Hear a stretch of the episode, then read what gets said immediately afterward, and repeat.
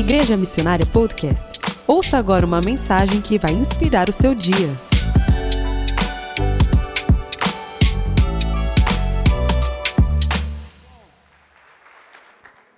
Nós estamos falando sobre Setembro Amarelo, nós estamos falando sobre escolher a vida.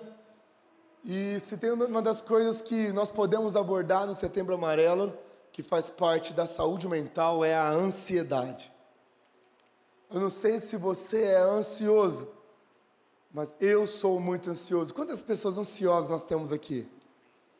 Dizem os médicos que 70% das pessoas têm um pouco de ansiedade.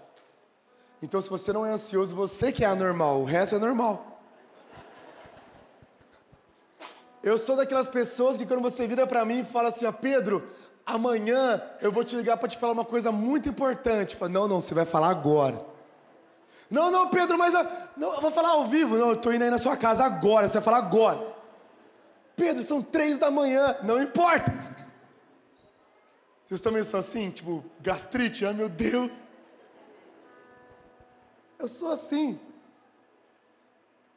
Vocês são. Eu, eu, meu nível de ansiedade é tão grande que eu passo o filme para frente porque eu não aguento esperar. Para ver o que vai acontecer. Meu Deus, o que vai acontecer com ele? Passa para frente. Ah, ele vive, beleza, vou voltar lá atrás. Meu Deus, eu preciso ser curado. A ansiedade hoje é atmosférica, todo mundo é ansioso. Você encontra um amigo no shopping, você pergunta para ele, cara, aí como estão as coisas? Nossa, corrido, corrido, corrido. Nunca ninguém falou assim, cara, tá tudo bem. Todo mundo está correndo muito hoje, né? A ansiedade, ela provoca em nós um efeito devastador de você querer ir na frente do tempo e você sofre por coisas que talvez nem aconteçam, sim ou não? Nem aconteceu, mas você já sofreu por aquilo. E hoje, se tem uma das coisas que nos deixam ansiosos, na realidade, para mim, é a causa da ansiedade da nossa geração, é que tudo hoje para nós é muito rápido. Eu acho que nenhuma das gerações passadas foi ansiosa como a nossa, porque nenhuma das gerações passadas teve smartphone e telefonia móvel. É ou não é, gente? O mundo mudou. A velocidade das coisas mudam. Antigamente, para você viajar para algum lugar, você tinha que ir lá na agência de viagens ver se tinha um voo para o seu destino. Hoje você entra num site de, de vendas de passagens aéreas. Você já sabe da onde você vai partir, que hora você vai chegar, qual aeroporto você vai descer, o valor que você vai pagar. Antigamente, para pedir um táxi, você tinha que ligar e pedir um táxi. Agora você pede um Uber. E você sabe quem está vindo. E você sabe se o carro dele é cheiroso ou não. Pelas classificações. Antigamente, para você pedir comida, você tinha que pegar a lista telefônica e abrir nas páginas amarelas, não é? Você lembra disso que eu sei? Ai, eu quero pedir uma pizza. Aí tinha todas as pizzarias do Brasil ali. Hoje você pede um iFood. Até o pastor Paulo pede iFood. Às vezes acaba o culto, eu falo, pastor, o que você está fazendo? Estou pedindo um iFood. Chegar na minha casa, já vai estar na portaria. Eu falei, meu Deus, é acessível até demais. O mundo ficou muito rápido. E nós ficamos ansiosos porque o mundo provoca em nós uma aceleração a qual nós não estamos preparados. Uma, ele emprega em nós uma velocidade a qual nós não temos. Então, como tudo é rápido hoje, na internet, no telefone, os trabalhos estão mais rápidos, as esposas estão mais rápidas, então a nossa vida começa a ter que ser mais rápida. Então as pessoas dormem menos, as pessoas querem respostas mais rápidas, as pessoas não conseguem esperar. Isso vai provocando em nós ansiedade, vai construindo muralhas de ansiedade em nós e a gente vai um dia explode. E eu nem citei as redes sociais que causam muito mais ansiedade nas pessoas. É ou não é? Você fica lá passando a tela, o feed daquelas daquelas fotos de pessoas com rostos maravilhosos e lugares perfeitos. E você fica, ah meu Deus, eu queria tanto estar assim, desse jeito. É ou não é? Amanhã, segunda-feira, 10 horas, você está trabalhando, alguém vai postar, segundou na piscina. Se, ah, eu queria tanto estar na piscina segundando. mas você não está. Eu queria muito ter a vida do Caio Castro que viaja o mundo patrocinado pela Red Bull, mas eu não tenho. E quando a gente começa a ficar vislumbrando essa vida e a gente começa apenas a absorver essas informações, o diabo vem com uma semente de comparação. Você começa a se comparar, você fala: "Ah, eu queria ter essa vida, eu queria ter sido estar tá nesse lugar, eu queria me relacionar com essa pessoa, eu queria ter esse corpo, eu queria usar essa marca de roupa". Aí você começa a falar assim para Deus, quando você se compara, Deus, você não deveria ter me feito assim, você deveria ter me feito desse jeito. Quando você se compara, você fala para Deus: Deus, o seu plano não é bom o suficiente. Você ter, deveria ter me feito daquele jeito. Oh Deus, por que você me fez assim? Deus, por que eu sou desse tamanho? Deus, por que eu calço 37? Ah, Deus, por que, que eu nasci em Sertãozinho e não em Londres? Eu nasci em Sertãozinho. A comparação mata a sua identidade em Deus e te deixa ansioso. Eu convivo com jovens e sabe, eu converso com jovens todos os dias e eles expressam problemas, confusões, intrigas, momentos difíceis. E posso falar uma coisa para você: 99% dos problemas poderiam ter sido evitados se eles desligassem o celular. Porque vamos ser sinceros, a maioria das suas intrigas hoje, problemas, não acontece frente a frente, acontece online. É ou não é? Eu não gostei do que você falou para mim. o que, que eu falei? Ah, você postou. É ou não é? A gente vai fazendo suposições, interpretações da vida, segundo a nossa ótica, e a gente fica ansioso pelo que uma pessoa falou, e talvez a pessoa nem falou para você, mas você já ficou ansioso, e você já viu um problema, aí você viu seu ex com uma foto com uma pessoa, aí você viu que não sei o que lá, aí você viu outra pessoa no seu trabalho, aí você viu, aí você fica ansioso por coisas que nem existem. Quantos vivem nessa mesma bolha de problema aqui? Eu vivo também com isso. Você acha que eu não fico ansioso que eu não vejo um Instagram? Na realidade, a gente vive, a gente precisa começar a parar para pensar no poder das redes sociais na nossa vida. Esses dias eu fiz um censo lá no meu GC para saber quantas, quanto tempo as pessoas passam nas redes sociais. Fiz todo mundo abrir, todo mundo abriu lá. Tinha gente que ficava 40 minutos, uma hora, tinha gente que ficava 3 horas. Aí você fala, nossa, mas eu estou com tanto problema, por quê? Porque você está passando três horas no lugar errado. E agora eu vou falar para você qual é o remédio espiritual que Deus nos dá para quebrar a ansiedade. Quantos querem ouvir sobre isso? Deus ele trouxe um remédio espiritual para não só curar, mas prevenir a nossa ansiedade. Eu tenho certeza que Paulo escreveu isso para os filipenses, mas, mas na realidade ele estava falando para mim. Se você quiser usar, pode usar, mas eu sei que Paulo falou isso para mim. Filipenses capítulo 4, nós vamos ler juntos. Olha o que ele diz: Não andem ansiosos. Você não conhece a minha vida. Não andem ansiosos por coisa alguma. Repete comigo: coisa alguma. Mas em tudo, pelas orações e súplicas. Vamos parar um pouquinho.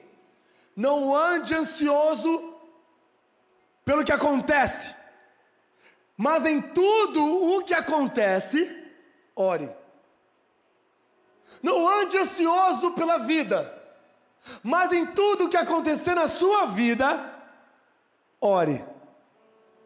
Pela oração e súplica e com ação de graças, apresenta os seus pedidos a Deus. Vamos parar aí apresenta sua vida a Deus em oração. Ontem nós tivemos um painel aqui na Central 3 com profissionais da saúde, com psicólogos, com pessoas que têm, são acadêmicas, para poder aconselhar os jovens. Nós tivemos testemunho de um jovem da nossa casa que passou por uma situação de suicídio. Ele não conseguiu concluir isso pela graça de Deus. Ele ficou internado, mas Deus, graças a Deus, o curou. E sabe, uma das coisas que elas mais falaram aqui é o poder de falar o seu problema. o poder de expressar o seu problema, o poder de colocar para fora o que você está sentindo. E elas falaram: olha, é muito importante você expressar, você falar para alguém, procura alguém e fala, procura alguém e expressa, procura alguém e abre o seu coração. Deixa eu falar uma coisa para você: talvez ninguém queira te ouvir, talvez você fala, Pedro, ninguém quer me ouvir, mas eu sei que o Criador do universo já está pronto para te escutar. Ei, eu estou aqui, fala para mim. Fala para quem resolve.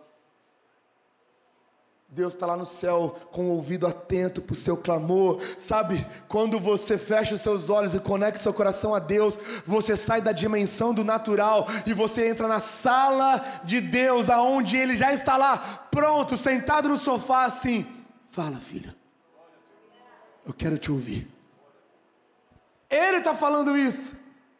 Fala para mim a sua vida. Todo dia que eu pego a minha filha na escola, eu, eu tenho um prazer de sentar com ela e falar: Fala para mim seu dia, filha. Fala para mim como foi. Ai, papai, você sabia que o D também pode ser mudo? Eu, nossa! Papai, sabia que a laranja tem vitamina? Eu, meu Deus, filha, fala mais para mim. É lógico que eu sei, mas eu amo quando ela fala. Deus conhece a sua vida inteira, mas Ele quer que você fale. Porque quando você fala, você coloca para fora toda a sua vida, independente dos problemas. Apresente os seus pedidos a Deus, porque aí algo acontece. Olha o versículo 7. E a paz de Deus, a paz de Deus. Eu não quero a paz que o mundo traz. Eu não quero a paz que as compras trazem. Eu não quero a paz que os entorpecentes trazem. Eu não quero a paz que talvez as companhias trazem. Eu quero a paz de Deus. Quantos querem a paz de Deus aqui?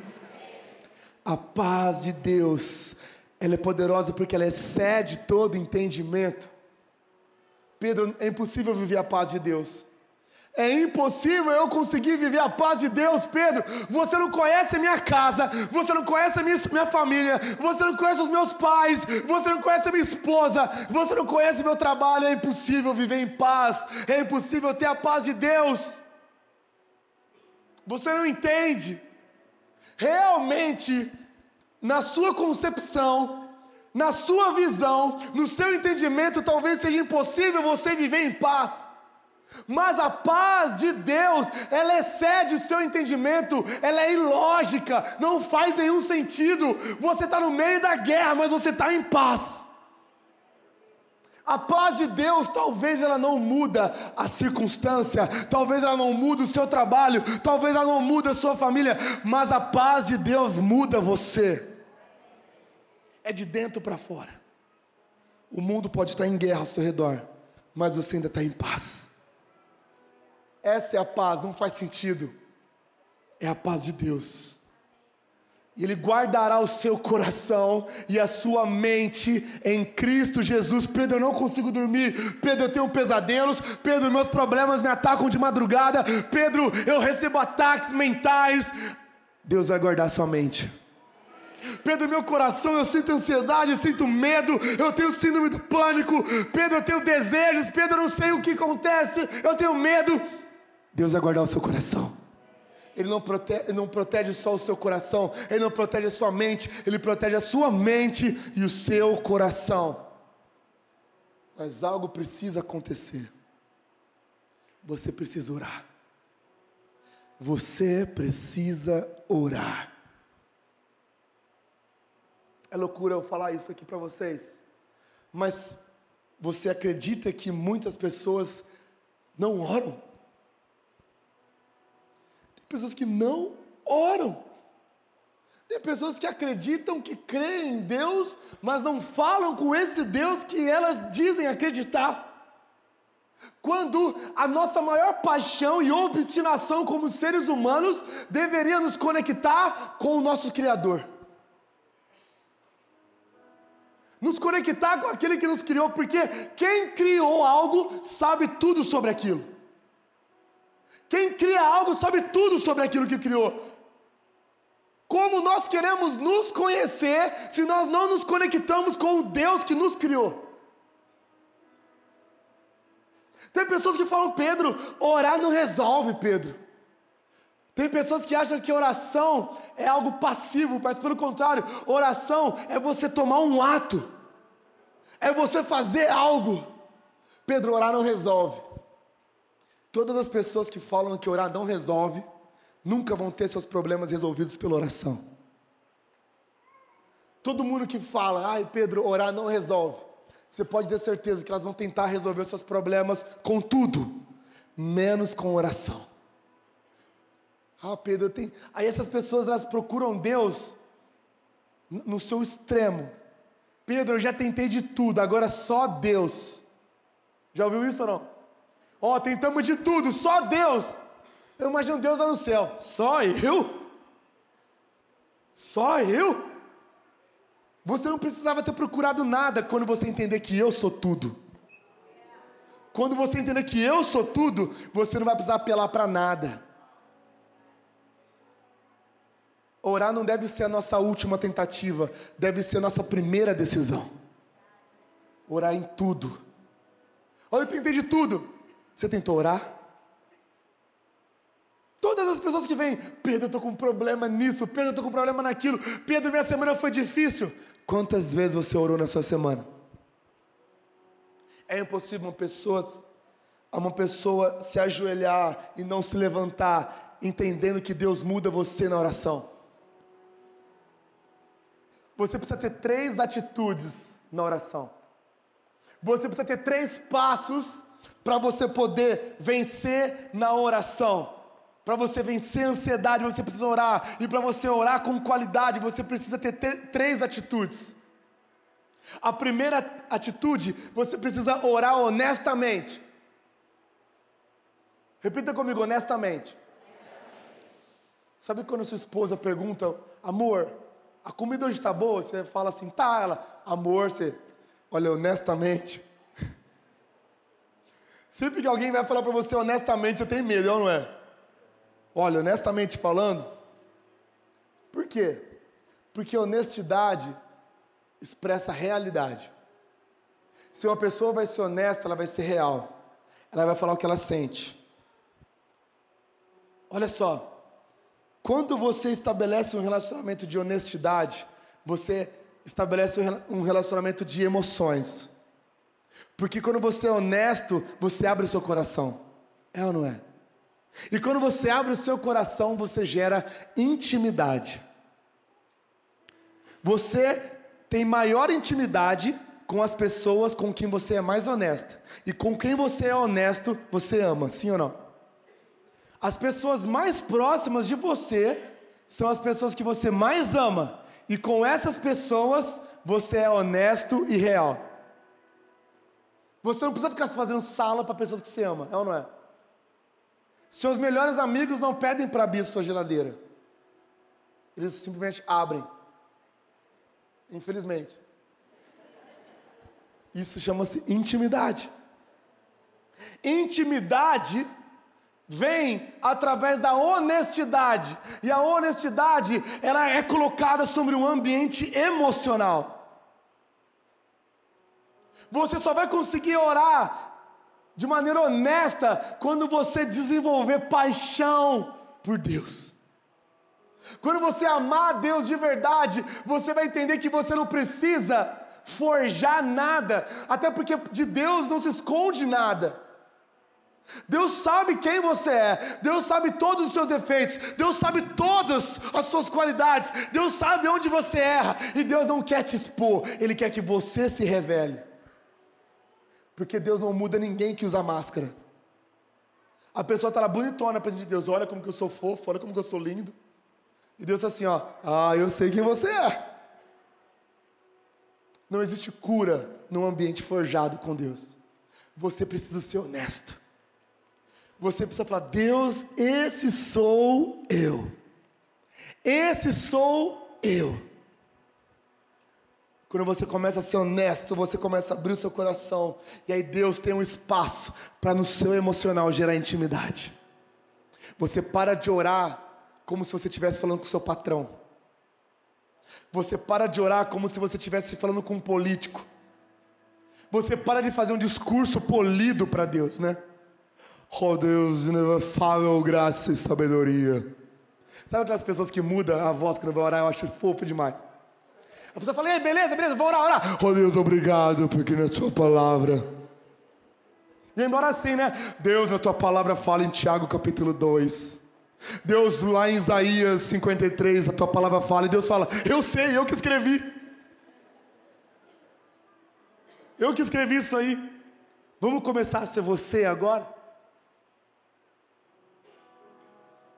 A gente acha que nós estamos num relacionamento entre uma autoridade e você, mas na verdade Deus sacrificou Jesus na cruz para te dar um relacionamento de pai e filho, de intimidade. Pai, eu estou aqui. Pai, você viu o que aconteceu? Meu pneu furou, eu estou nervoso, mas obrigado, Pai. Intimidade. Honestamente. Olha, Davi, Davi era um homem segundo o coração de Deus. Um dia Davi estava lá na sua sacada, ele olhou e viu Betseba se banhando. Ele achou ela muito bonita, muito atraente. Mandou trazer ela para o palácio. Quando ela chegou no palácio, ele dormiu com ela, ela ficou grávida. Essa seria uma história linda de amor, mas Betseba era casada. Ela era casada com Urias, o Eteu. Davi, para tentar encobrir tudo isso, manda Urias para frente de batalha e planeja o seu assassinato. Davi passou de um caso extraconjugal para um assassino. Um dia o profeta Natan chega diante de Davi, aponta o dedo para ele e fala: Você é um pecador, você é um assassino, você é um adulto, e essa criança que está em Betseba, ela não vai sobreviver por causa do seu pecado, Davi. Se talvez fôssemos eu e você, se nós fôssemos reis e um homem de Deus apontasse para nós o nosso erro, a primeira coisa que você falaria é: Quem você pensa que é? É ou não é, gente? Quem você pensa que é? Com o que você está falando? Ei, ei guardas, peguem-no. Peguem-no que eu tenho muito o que fazer. Mas não Davi. Davi era um homem segundo o coração de Deus. Davi se jogou na presença de Deus, começou a falar: Deus, eu sou um pecador. Eu sou um pecador. Tudo que Natan falou de mim é verdade, Deus. Deus me perdoa, eu sou um assassino, eu sou um adulto, Deus. Até os meus ossos estão sofrendo pelo meu pecado. Davi foi perdoado. Sabe por que, que Davi era perdoado? Porque Davi era honesto. Nós nunca alcançamos perdão enquanto nós estamos na nossa plataforma de orgulho. Deus não gosta de orgulhoso. Deus concede graça aos humildes. Mais vale um humilde sincero do que um religioso que conhece toda a Bíblia, mas não rasga o coração. Ore honestamente. Ore honestamente. A segunda postura que você deve ter diante da oração é você orar diariamente. Repete comigo, diariamente. Todo dia todo dia. Sabe, para aqueles que têm fé em Deus, a oração não é apenas um PS espiritual que você vai a cada seis meses quando você tem um problema. Para quem crê em Deus, a oração é só oxigênio. Você não vive sem. Você não vive sem. Nós precisamos aprender a orar mais do que nós reclamamos. Nós precisamos aprender a orar mais do que nós murmuramos. Nós precisamos aprender a desenvolver diante de Deus um hábito. Quantas pessoas são casadas aqui? Que bênção, glória a Deus. Tem bastante solteiro aí pro pessoal.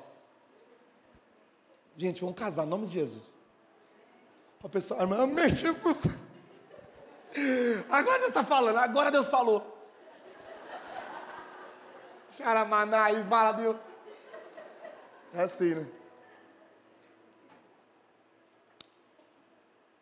Nenhum. Você casaria com uma pessoa que você se relaciona 20 minutos por semana? Ou não? Sim ou não? Não é muito perigoso? Ou você, para conhecer essa pessoa, ia demorar 37 anos, ou você não faria isso. Sabe por quê? Porque Intimidade, relacionamento se desenvolve dia após dia, dia após dia. Eu tô casado há 10 anos, esse mês faz 10 anos de casamento com a minha esposa, e ainda ela me surpreende, tem dia que eu falo, olha só. 10 anos eu falo, meu Deus, mulher.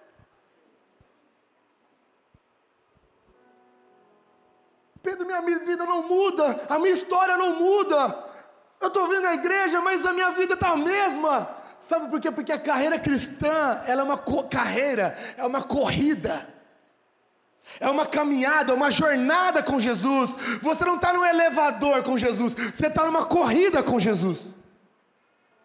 Agora você não consegue evoluir quando você dá um passo por semana. E tem pessoas que são assim, ela desenvolve seu relacionamento com Jesus 20 minutos no domingo. Ela está aqui, segunda, terça, quarta, quinta, sexta, sábado, domingo. Ai, hoje deu um passo com Jesus. Segunda, terça, quarta, quinta, sexta, sábado, domingo. Mais um passo com Jesus. Segunda, terça, quarta, sexta, sábado, domingo. Ai, mais um passo com Jesus. Segunda, terça, quarta, quinta, sexta. Ah, não, hoje tem jogo do Corinthians, não vou não. Segunda, terça, quarta, quinta, sexta, sábado, domingo. Aí você coloca a culpa em Deus e Deus fala: Cara, eu estou aqui. Você que não vem. Eu estou no mesmo lugar. Eu continuo no mesmo lugar. Você não tem mais, porque de vez em quando você vem, na maioria das vezes você se afasta. Nós vamos começar a desenvolver um relacionamento de intimidade com Jesus. Isso só vem diante da oração. Nós precisamos criar uma, uma, uma, cultura de oração diária na nossa vida. Você come todo dia, sim ou não? Eu como, dá para ver. Você faz exercício todo dia? Não. Você trabalha todo dia? Sim. Tem coisa na sua vida que você faz sem pensar, é ou não é? Você pensa para escovar o dente de manhã? Tomara que não, mas. Porque é um hábito, você acorda e faz. Por que, que você não acorda e fala, Deus, Obrigado por eu ter acordado, porque você cuidou de mim à noite. Deus, obrigado porque eu estou existindo, tem oxigênio entrando no meu pulmão. Deus, cuida de mim. Deus, cuida da minha história. Deus, hoje eu vou trabalhar, eu vou fazer isso, eu estou apresentando para o Senhor o meu dia. Deus, toma conta do meu chefe. Jesus, toma conta dele. Toca nele, Jesus. Multiplica o dinheiro na minha conta, Jesus. Quando você faz isso, quando você coloca o pé para fora da sua casa, anjos do Senhor estão te guardando dos seus lados. Quando você apresenta diante de Deus a sua vida, Deus fala lá, meu filho, Ele conta comigo. Se você acha que sua vida está bem, imagina se você orasse mais. Está tudo bem comigo? Imagina se você orasse mais diariamente. Pedro fala na sua carta: Deus tem cuidado de vocês, apresente diante dele as suas ansiedades, os seus, os seus pedidos, porque ele tem cuidado de cada um de vocês. Você tem que falar com Deus todo dia, porque todo dia Deus cuida de você. Você imagina se um dia Deus falasse assim: ó, hoje eu não vou cuidar. Você imagina se a balança de Deus fosse como a nossa? Eu só vou cuidar de você nos dias que você falar comigo. O que seríamos de nós? O que seríamos de nós se Deus tirasse a sua proteção? Só lá no céu nós vamos ver quantas vezes que Deus nos salvou e a gente nem viu. Diariamente. Vamos estabelecer uma cultura de oração, gente? Vamos orar todo dia? Quem quer orar todo dia aqui? Feche seus olhos. Deus, eu peço que o Senhor venha dar fome e sede da tua presença em cada pessoa aqui, Pai. Fome e sede da tua presença. Pai, eu peço que cada pessoa aqui, Pai, venha sentir tocado, venha sentir a necessidade de se apresentar ao Senhor. Pai, eu declaro que cada pessoa aqui vai ter seu dia mudado de dentro para fora, pela presença de Deus. Pai, eu declaro que semana que vem essas pessoas vão chegar aqui cheias do poder em nome de Jesus. Em nome de Jesus. Sabe por quê? Porque o poder vem de você. Sabe aquelas pessoas. Eu, eu, eu amo crente, cara, crente é, é massa. E tem uns crentes que vêm assim, né? Sabe aquele crente que fala, ah, o culto hoje não foi poderoso. Ah, não teve poder. Não senti a presença. Né? A pessoa fala isso. Ah, eu não gostei do louvor, esquisito louvor. Não estava na presença. Ai, não senti. Aí a pessoa fala, um arrepiou aqui, eita, eita, arrepiou. Às vezes está com febre. Às vezes é só febre. Pessoas que não oram, elas vivem dependentes de estímulos externos.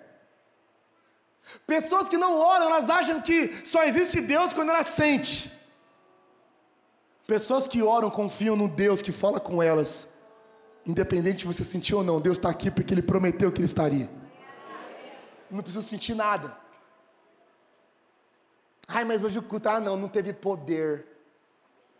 Aí eu nem levantei a mão, só levantei a mão numa, mão, numa música que eu gosto. Ah, nem foi o pastor que eu gosto que prega hoje, foi aquele menino.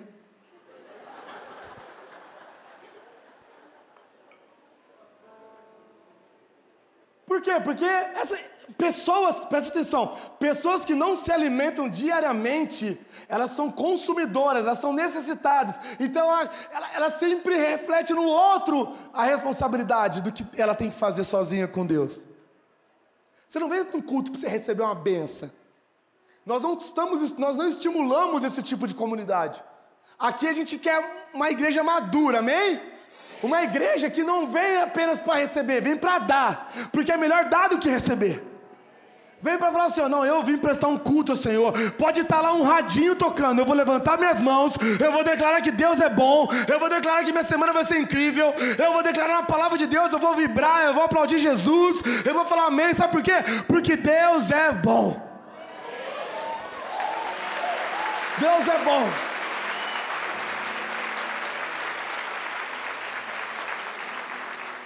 Crente mimimi fica, ai, precisa sentir alguma coisa. Não, Deus não quer que você baseie a sua fé em estímulos sensoriais externos. Deus quer que a sua fé seja através de experiências dentro de você.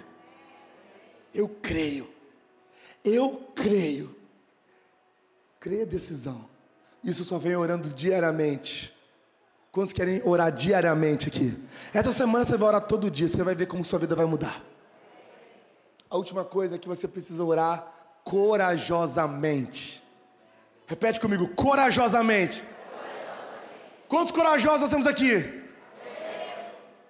Corajosamente. Você é corajoso porque você tem experiência. Você entende o Deus que você serve. Você é corajoso porque você sabe quem Deus é, então você tem coragem para orar e declarar esse Deus.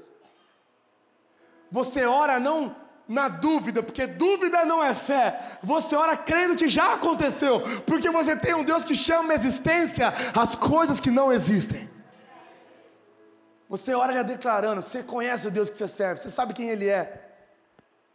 Olha Ezequias, eu quero dar um exemplo para vocês do rei Ezequias. Está lá em 2 Reis, capítulo 19. Nós vamos ler juntos. 2 Reis 19. Gente, Ezequias estava cercado. O reino estava cercado pelo exército assírio, que era gigantesco. Era gigantesco. E ele mandou uma carta para Ezequias e falou: Ei, nós vamos te pegar. Eu vou invadir sua cidade e vamos destruir tudo. Eu já fiz isso com outras cidades e vou fazer com a sua.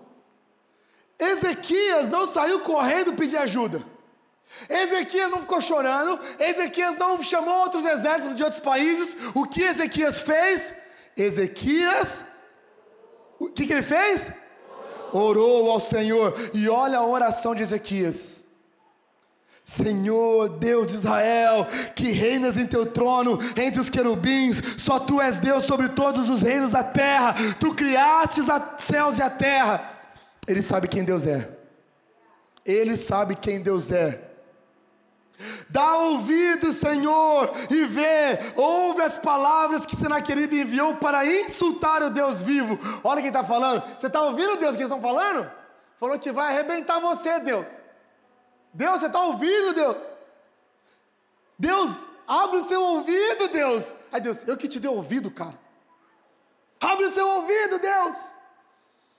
É verdade, Senhor, que os reis assírios fizeram de todas essas nações e seus territórios um deserto, atiraram os deuses delas no fogo e os destruíram, pois não eram deuses, eram apenas madeira e pedras moldadas por mãos humanas. Agora, Senhor, nosso Deus, salva-nos da mão dele, para que todos os reinos da terra saibam que só tu, Senhor, és Deus.